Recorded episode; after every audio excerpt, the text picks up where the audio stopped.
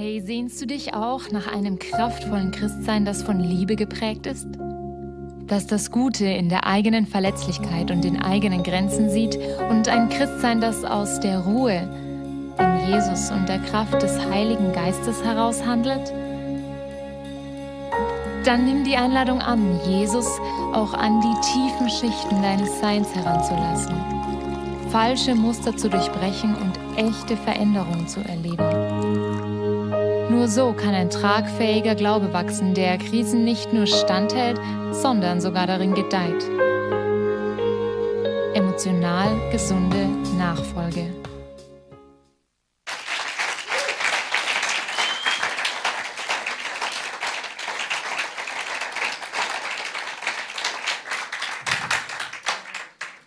Also für einen fränkischen Applaus war es schon mal nicht schlecht. Emotional. Wir kommen gleich noch mal drauf, was wir Franken und nicht schlecht. Ja, passt schon. Ich habe mich dabei ertappt. Ein paar Minuten wirst du sehen, was ich damit meine. Emotional gesunde Nachfolge und Weinstock und Reben. Habe überlegt, ja, was hat das eigentlich miteinander zu tun? Mir ist dann Folgendes dazu eingefallen. Also das Wort Nachfolge ist zunächst mal was Dynamisches. Sagen wir mal, jetzt gleich hier nach der Celebration. Wir verabreden unser, ich, ich würde dich zum Bus begleiten. Dann folge ich dir nach, achteinhalb Minuten bis zum Bus und dann trennen sich unsere Wege. Also so eine relativ kurze Nachfolge. Ist nicht gemeint, sondern das ist was Langfristiges und emotional gesund. Ich mache es an einem Beispiel. Ähm, wenn du sagst, naja, heute Nacht knick ich mal schlafen. Ich mache die Nacht durch, aus welchen Gründen auch immer, Party oder Nachtschicht oder was weiß ich. Einmal geht es, vielleicht auch zweimal, zehnmal. Nö, also außer natürlich, wenn du junge Eltern bist, dann geht das schon. Aber, oder wenn ich sage, ich rauche jetzt mal eine Zigarette, so what? Eine Zigarette, geschenkt. 10.000 Zigaretten in der entsprechenden Zeit, das ist dann schon gesundheitlich, hat was. Ähm, also wenn du etwas länger machst, dann sollte das gesund sein, weil sonst macht es dich krank, sonst macht es dich kaputt. Also wir reden jetzt dann nicht über einen Sprint, so meine achteinhalb Minuten an deiner Seite zum Bus, sondern über was Langfristiges, letztlich über was Lebenslangfristiges. Und da passt es eben gut mit Weinstock und Reben, weil das ist so die DNA einer Rebe, die hängt halt am Weinstock und da passt es auch gut mit diesem anderen Text, den wir da haben, verbunden bleiben. Bleiben. Da ist was, da ist eine Art Ruhe drin. Schauen wir uns dann alles an. Jetzt gehen wir erstmal in den Text selber. Dani hat es gerade gesagt, es steht im Johannesevangelium, Kapitel 15, Verse 5 bis 9. Hier, also zwei Verse lasse ich weg. Schauen wir uns das erst einmal an, was Jesus da sagt. Das ist eines dieser Ich bin Worte, ich bin der Weg zum Beispiel, ich bin der gute Hirte. Und hier, damit geht's los, du liest es gerade selber, ich bin der wahre Weinstock und mein Vater ist der Weingärtner. Alle Reben am Weinstock, die keine Trauben tragen, schneidet er ab. Aber die fruchttragenden Reben beschneidet er sorgfältig, damit sie noch mehr Frucht bringen ihr seid schon rein um des Wortes willen, das ich zu euch geredet habe. Bleibt fest mit mir verbunden. Und ich werde ebenso mit euch verbunden bleiben. Denn eine Rebe kann nicht aus sich selbst daraus Früchte tragen, sondern nur, wenn sie am Weinstock hängt. Ebenso werdet auch ihr nur Frucht bringen, wenn ihr mit mir verbunden bleibt. Ich bin der Weinstock und ihr seid die Reben. Wer mit mir verbunden bleibt, so wie ich mit ihm, der trägt viel Frucht denn ohne mich könnt ihr nichts ausrichten. Wenn ihr viel Frucht bringt und euch so als meine Jünger erweist, wird die Herrlichkeit meines Vaters sichtbar. Wie mich der Vater liebt, so liebe ich euch. Bleibt in meiner Liebe. Jetzt kommt der fränkische Teil.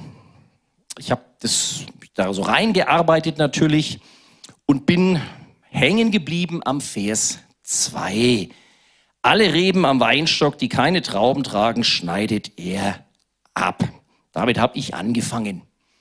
Der typische Franke, na, das passt schon so, ne? Oder der typische Deutsche, äh, jetzt geklaut vom Johannes Hartl, wenn der Deutsche nichts mehr hat, hat er immer noch eines, nämlich Bedenken, Zweifel.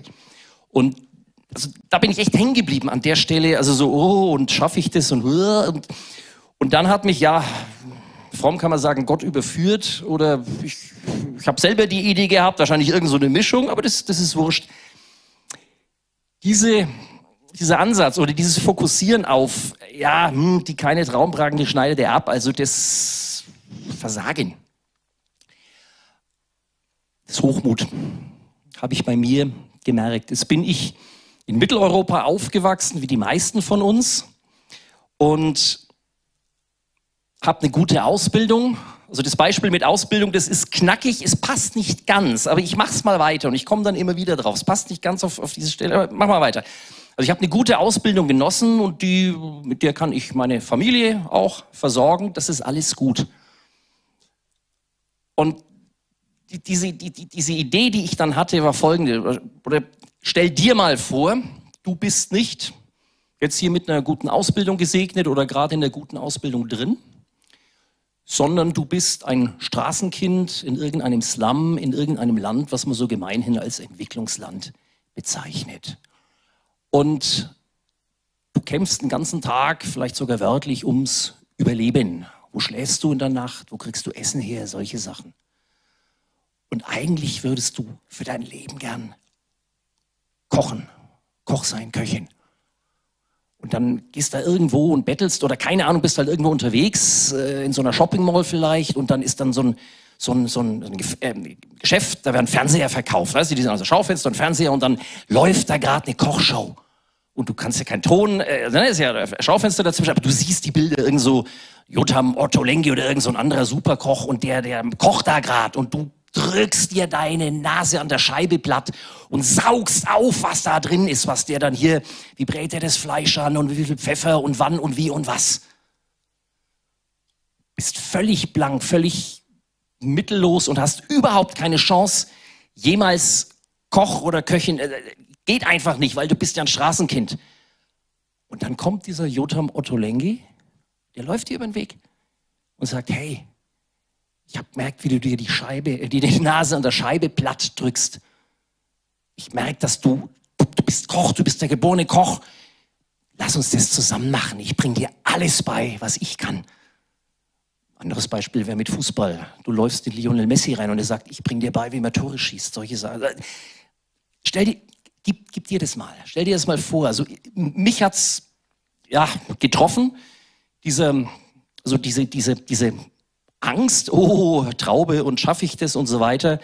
Aber eben auch von diesem, ja, ich muss es Hochmut nennen, kommen, weil mir geht's hier auf Erden eigentlich gut. Und das möchte ich jetzt weiter verwenden, dieses Bild vom Koch, von dem Straßenkind, was so gern kochen würde und das auch unbedingt und aber wie denn? Ne? Und dann, dann kommt eben dieser Superkoch und sagt, lass uns das zusammen machen. Ich investiere mich in dich hinein. Und jetzt schauen wir uns mal die Weinrebe selber an. Ein schönes Bild von so einer Weinrebe. Was macht denn die da, die Weinrebe? Die hängt da rum.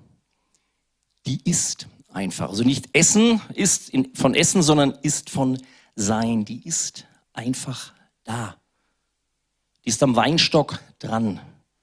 Jesus sagt, ich bin der Weinstock und ihr seid die Reben. Du bist es. Du bist es einfach. Ist einfach dran und wird von dem Weinstock versorgt.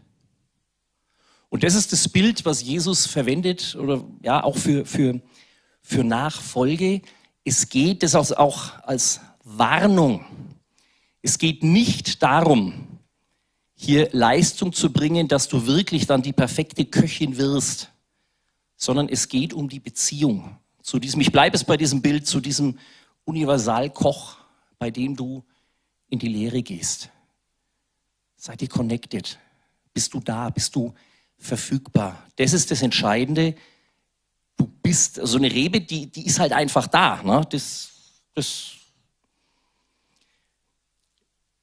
Das Beispiel mit dem Koch, ich habe es gesagt, ich finde es knackig, ist ein bisschen schief. Und zwar deswegen, weil dieses Wort, was Jesus sich verwendet, von Frucht tragen, ein, eine Rebe als Frucht, das steht in der Bibel nicht so sehr auch für Ausbildung, Es steht aber vor allen Dingen für Charakter. Wie lasse ich Gott meinen Charakter verändern? Gerade hat der Danny in dem, ähm, in dem Teaser von Reach und von der Natalie Jesaja zitiert, habe ich mir gleich dann aufgeschrieben, Kapitel 1, Vers 17, lernt Gutes zu tun. Lernst du Gutes zu tun? Lerne ich Gutes zu tun? Beispiel, wie gehe ich um mit meinem Jähzorn? Wie gehe ich um mit meinem Geld? Wie gehe ich um mit meiner Sexualität? Wie gehe ich um mit meinem Zeitmanagement? Solche Sachen, die dann einen Charakter formen. Wir haben in der ICF schon viele, viele Jahre her, da nannten wir das die Charakterschule. Also die ist nicht so theoretisch und man trifft sich und dann diskutiert man, wie werde ich weniger jähzornig als Beispiel, sondern als wir damals im, im Kino waren, im Cine, früh um 4.30 Uhr ausrücken. Ich verwende das Wort ist bewusst ausrücken, hat so was Militärisches, Stühle schleppen, Brötchen schmieren, Boxen, also dann Technik und so weiter und so weiter. Das ist eine Charakterschule. Wenn ich notorisch unpünktlich bin, Zeitmanagement, dass ich meinen Wecker halt richtig stelle oder vielleicht am Abend vorher nicht bis in die Puppen irgendwo abhängen, sondern halt früher ins Bett gehe, dass ich um 4.30 Uhr auf der Matte stehe und sei es nur aus Respekt vor den anderen. Oder wenn ich Leiter von dem Team bin, die dann die Boxen da in der Gegend rumschleppen und ein Problem habe mit Jähzorn, dass ich nicht ausflippe, wenn der andere eben nicht um 4.30 Uhr kommt, sondern erst um 5.18 Uhr. Das ist Charakterschulung. Durch Stühle schleppen und Brötchen schmieren und solche Sachen. Das formt, das ist gut. Aber noch einmal Warnung. Es geht nicht darum, dass ich mich, dass du dich da beweist, sondern dass du verfügbar bist. Und dann an solchen Unzulänglichkeiten lernst, wie es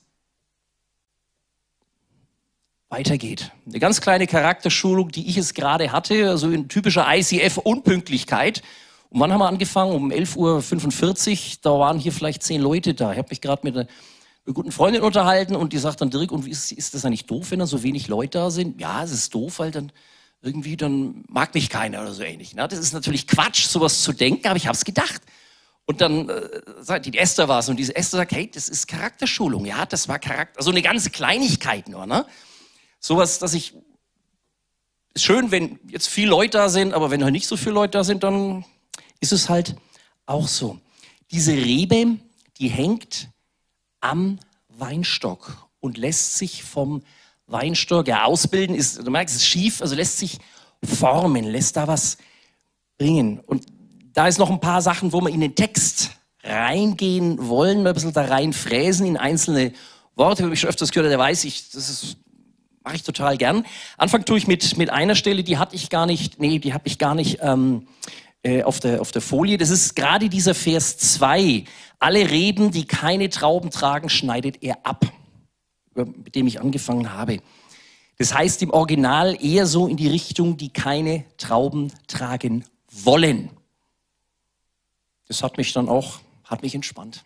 Zusätzlich zu dem, mit diesem Bild, was ich hatte, mit diesem Straßenkind und es gern kochen lernen will und so weiter, die keine Trauben tragen wollen. Es geht auch hier noch nicht mal vom Wortlaut her drum, dass du die Performance bringst, sondern ob du die Performance bringen willst. Das ist ein wichtiger Unterschied, ob du da bist. Und was dann draus wird, das sehen wir dann. Aber das ist nicht so entscheidend, sehr entspannend. Und dann, dann noch ein paar andere Stellen, ähm, die, die, die wir mal anschauen wollen, so, so ein paar Wörter, die, also wo man auch sieht, diese Bibelstelle, ich habe, ich weiß nicht, wie oft gelesen. Natürlich ist dann äh, zur Vorbereitung erst recht oft gelesen und Predigten, was man halt so macht ähm, äh, zur, zur Vorbereitung. Und es ist, es ist unglaublich, was sich da an Reichtum auftut. Also das erste, ich bin der wahre Weinstock und mein Vater ist der Weingärtner. Ja, cool. Weingärtner, Gartenlandschaftsbauer, Bäcker, so heißt so ein Beruf.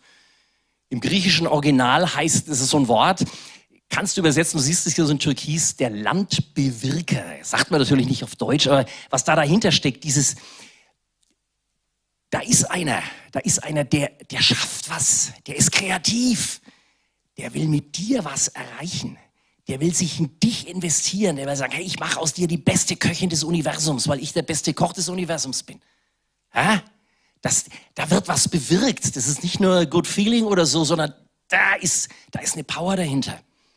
Das, das nächste, was du hier auch schon siehst, ihr seid schon rein. Also als Adjektiv äh, wird es im Deutschen oder eigentlich in allen Übersetzungen, die ich angeschaut habe, äh, ist es ein Adjektiv. Tatsächlich, ich habe es versucht darzustellen mit den Großbuchstaben, das ist eigentlich ein Substantiv. Ich habe ich habe Haufen, typisch deutsch, typisch fränkischer Haufen negative Beispiele gefunden. Ich fange mal mit dem Negativen an oder mit einem positiven. Wenn ich dir sage, du bist feig, und dann sage ich dir, du bist ein Feigling. Das zweite ist heftiger. Feig bist du jetzt und morgen vielleicht nicht. Feigling bist du irgendwie immer. Und jetzt das einzig positiv, typisch deutsch, was weiß ich, was ich äh, da gefunden habe. Auch die Herren sollen sich jetzt angesprochen fühlen. Wenn ich dir sage, du bist schön. Und wenn ich dir sage, du bist eine Schönheit. Wenn ich dir sage, du bist schön, dann sind vielleicht die Haare, also meine natürlich nicht jetzt, aber da hast du die Haare heute schön, ne?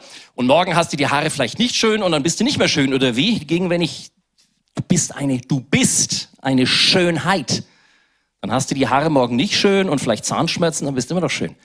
Merkst du den Unterschied? Und das ist das, ihr seid schon, du bist schon Reinheit. Und zwar unabhängig von Performance. Schon jetzt. Um des Wortes willen, das ich zu euch geredet habe. Und das Wort ist also nicht jetzt hier die Theorie 13b oder irgendwelche richtigen Sprüchlein aufsagen oder so, sondern das Wort war Fleisch. Das ist der Logos, was da steht im Griechischen. Das ist Jesus selber. Du bist rein aufgrund der Verbindung zu Jesus. Punkt. Da gibt es keine Performance. Das kommt hinterher. Das kommt alles hinterher. Und dann heißt es, ich bin der Weinstock und ihr seid die Reben. Auch im Griechischen Rebe im Sinn von Rebe. Und das Wort habe ich also jetzt dann äh, raus, also halt in den Kommentaren oder so steht es dann drin. Das ist interessant, wie hier steht, die Zerbrechlichen. Gott kennt dich. Wie heißt es, wo habe ich es? Psalm 103. Psalm 103. Denn Gott weiß, was für ein Gebilde wir sind. Er gedenkt daran, dass wir Staub sind. Gott weiß um deine Fehler, um meine Unzulänglichkeiten, dass wir zerbrechlich sind. Gott behandelt dich nicht wie ein Granitstein und schmeißt dich nicht in der Gegend rum, sondern als auch eine Rebe ist ja was Fragiles, was Schönes, was Fruchtiges. Das muss man behandeln. Also nicht so irgendwie, sondern das, na, das musst du schon richtig behandeln.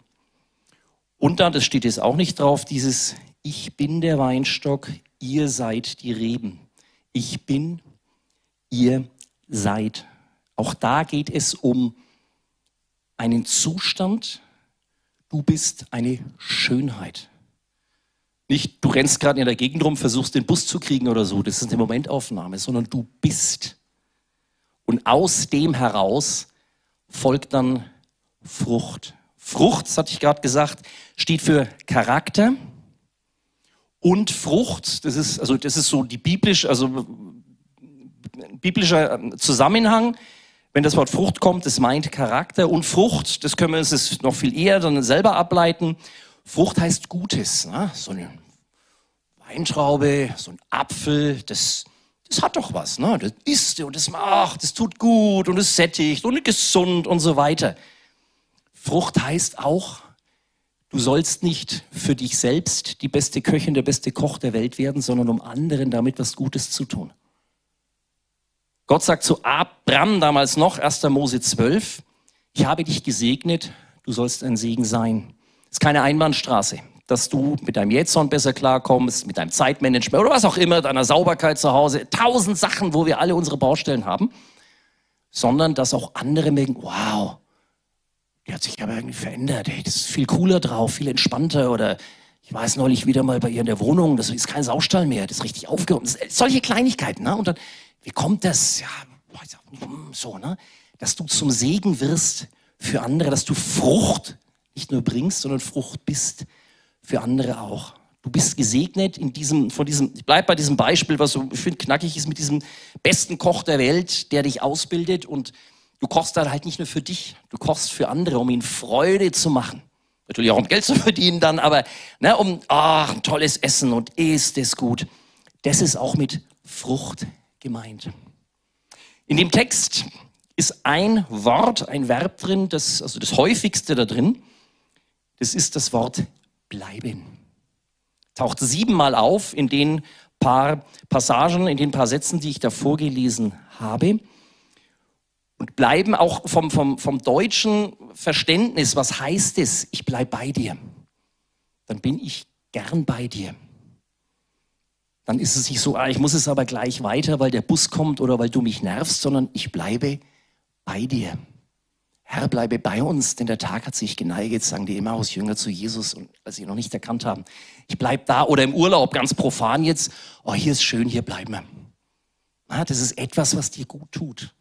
Leute, die dir gut tun, ein Ort, der dir gut tut, bleiben. Und das hat was, ja, statisch ist zu hart, das ist was, da ist keine Action drin, das ist auch keine Performance. Bleiben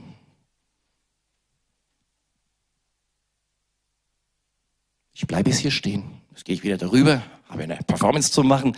Na, aber du, du weißt, was gemeint ist. Bleiben. Bleiben heißt auch Ruhe, Zeit nehmen. Das ist so die stille Zeit, das Gebet, das Bibellesen. Das ist Bleiben, so wie du mit deinem Geliebten, deiner Geliebten oder deinem Kind zusammen bist. Schaust dir tief in die Augen. Stundenlang, wenn es ist, was erst sein muss, ist doch schön. Na? So, das ist Bleiben. Ich bin einfach da. Oh, es sind schon wieder drei Stunden. Habe ich gar nicht gemerkt, aber ich bin mit dir zusammen. That's it. Das ist Bleiben. Bleibt in meiner Liebe, so endet die Passage, die, ich da, die wir uns angeschaut haben. Bleiben mit Gott zusammen in der Liebe. Und aus dem heraus, aus dieser Liebe heraus dann Veränderung zulassen, dass du Veränderung an dir zulässt. Und das ist dann, das habe ich jetzt übernommen von Timothy Keller, der leider am Freitag verstorben ist, von dem wir sehr viel hier in unseren Predigten übernommen haben. Das habe ich, die Idee habe ich von ihm geklaut. Äh, zwei unterschiedliche Arten von Veränderung oder von Gehorsam. Das eine ist mechanisch, das andere organisch. Mechanisch, wenn ich bin dein Chef, ich habe hier vier Sterne drauf, du hast nur zwei drauf und ich sage, mach das. Dann machst du das, weil du Angst vor mir hast zum Beispiel. Oder du machst es, weil du willst dich beweisen und dann den dritten Stern da oben drauf kriegen oder so. Die Beziehung zwischen uns beiden ist dann aber, mm, ja, da ist Luft nach oben. Ich sag's mal so. Das ist eine mechanische Beziehung. Du machst es aus Furcht oder aus Stolz. Haha, er hat mich beauftragt, der Chef. Haha, mach ich doch ganz toll, ne? Und das andere ist organisch. Ich sag dir, es ist genau das Gleiche. Mach mal das und du machst es, weil du mich schätzt als Chef. Bin ich offensichtlich dann ein guter Chef, weil du mich magst, weil du an der Sache interessierst, wie auch immer, aber da hast du eine Eigenmotivation dabei. Und du machst das Allergleiche. Ja? Sag ich, geh mal rüber und hol ähm, ähm, 100 Brötchen. Na, dann machst du das, weil du Angst hast oder weil irgendwie, ja, ich bin der Einzige, der 100 Brötchen tragen kann oder das ist dann dieses Mechanische oder du machst es, weil du an der Sache bist, mir eine Freude machen, weil du mich magst oder weil du mich schätzt, weil du sagst, hey, der hat immer so gute Ideen und dann mache ich das, auch wenn ich es nicht verstehe, weil das wird schon irgendwas bringen. Oder weil du sagst, ah, dann kann ich damit 100 Leute äh, glücklich machen mit Brötchen, weil die hungrig haben, wie auch immer. Das ist eine Eigenmotivation, das Organische. Und das Mechanische wäre eine Fremdmotivation. Das auch als gutes, ja, so ähm, Warnsignal, ich bleibe bei dem Wort, aus welcher Motivation heraus machst du irgendwas hier bei uns in irgendeinem Arbeitskreis oder äh, irgendeine Workgroup oder in der Arbeit oder im Training oder zu Hause? Wieso machst du was, wenn du jetzt der, der Unter bist? Wenn du der Ober bist, frag dich, wenn du jetzt deinem Kind eine Anweisung gibst, deinem Untergebenen, das Wort ist heute hässlich, aber es ist nach wie vor so, oh, ist ja Teamleiter und wir sind alle ein Team und so. Ähm, wieso machen die das, wenn ich das sage? Aus welcher Motivation heraus? Das, da gibt's in der Business-Literatur jede Menge dazu.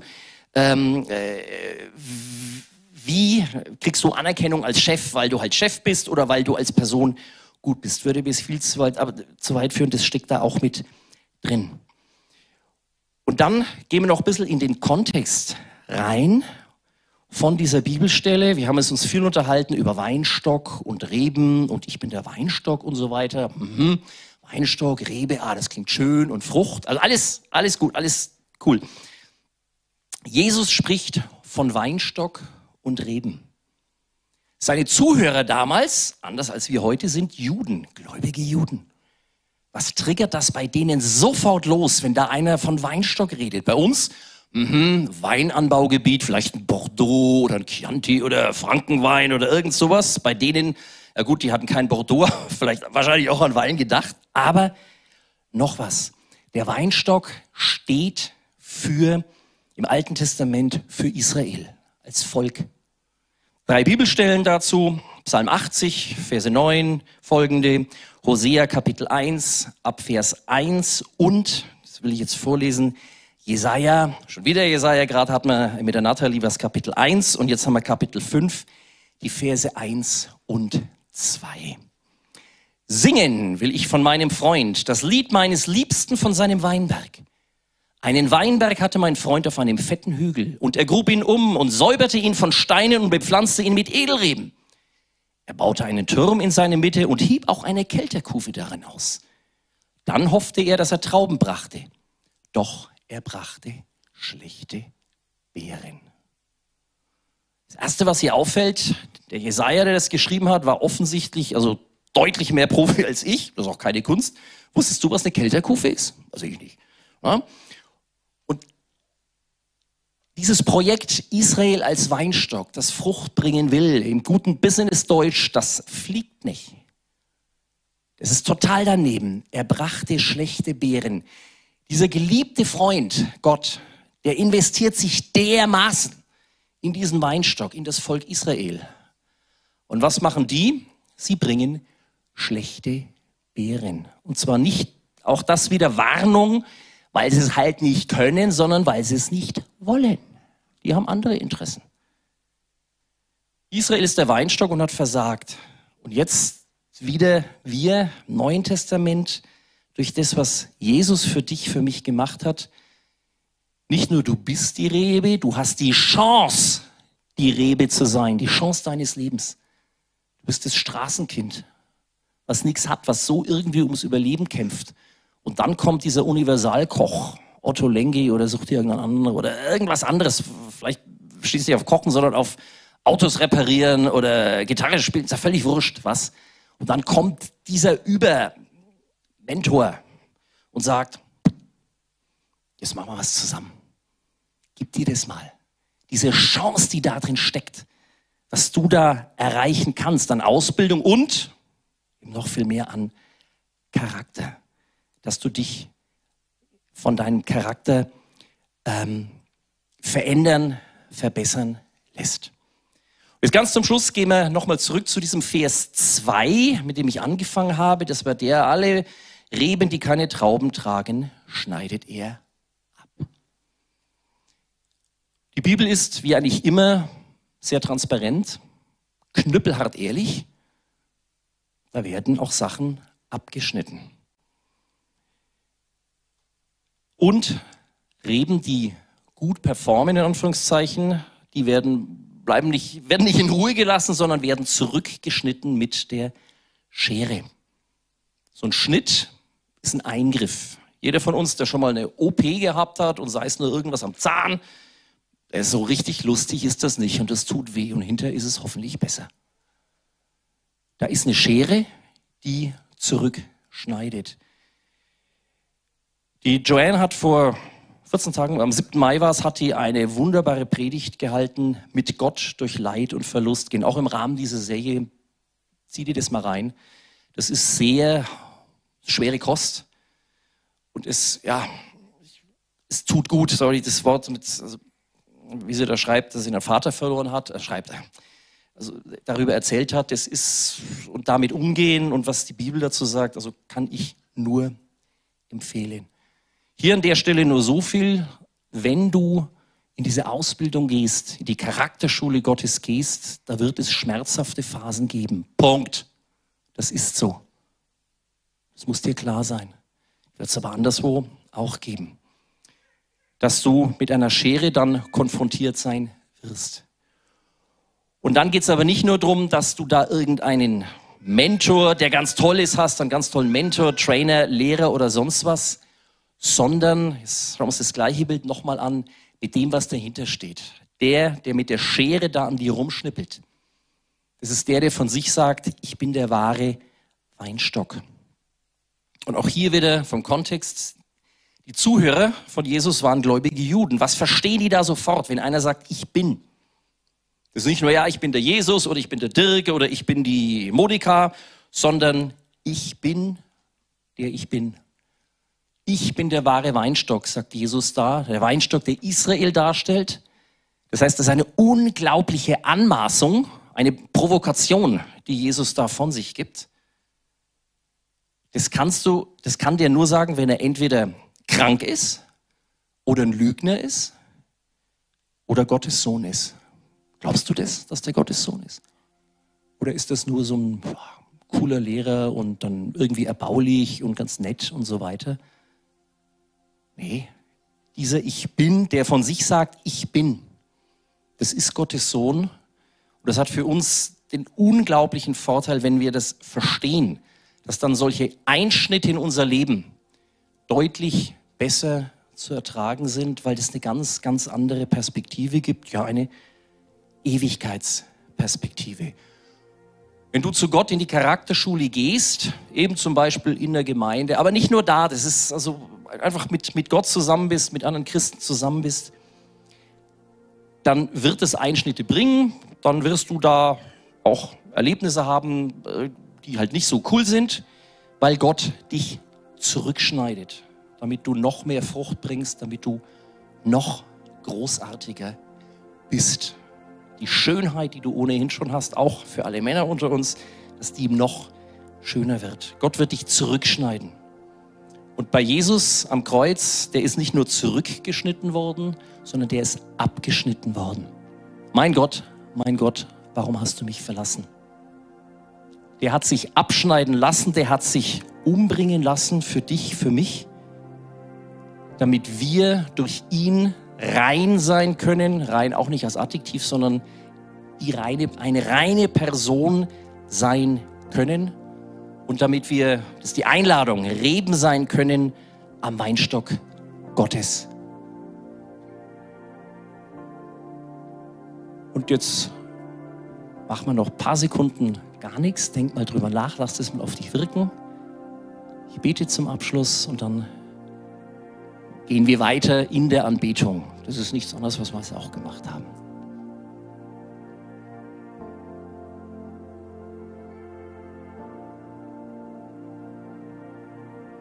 Vater im Himmel, ich danke dir, dass wir die Chance haben, bei dir in die Ausbildung zu gehen, in der Charakterschule zu gehen oder auch Kochen lernen, Technik lernen, Französisch lernen, was auch immer und Charakter lernen. Ich danke dir dafür bitte ich, dass wir diese Chance ergreifen, vertiefen, dass wir dranbleiben. Ich bitte dich für alle, die du als Ausbilder gebrauchst unter uns Menschen, dass wir die Verantwortung, die wir da haben, dass wir damit sorgfältig umgehen. Ich bitte dich für alle, die Ausbilder und die Auszubildenden, dass wir uns keinen Leistungsdruck machen, auch keinen machen lassen, sondern dass wir sind und bleiben als Reben an deinem Weinstock. Ich danke dir für die Möglichkeit dafür. Und ich bitte dich auch, dass das, was wir Gutes erfahren von dir oder von anderen Mitchristen oder auch von anderen Leuten, die nicht gläubig sind, das ist, dass wir das nicht nur für uns behalten, sondern weitergeben an andere, dass der Segen, den wir haben, weitergehen kann an andere. Ich danke dir für die Möglichkeiten, die wir haben und ich bitte dich, dass wir von diesen Möglichkeiten Gebrauch machen. Amen.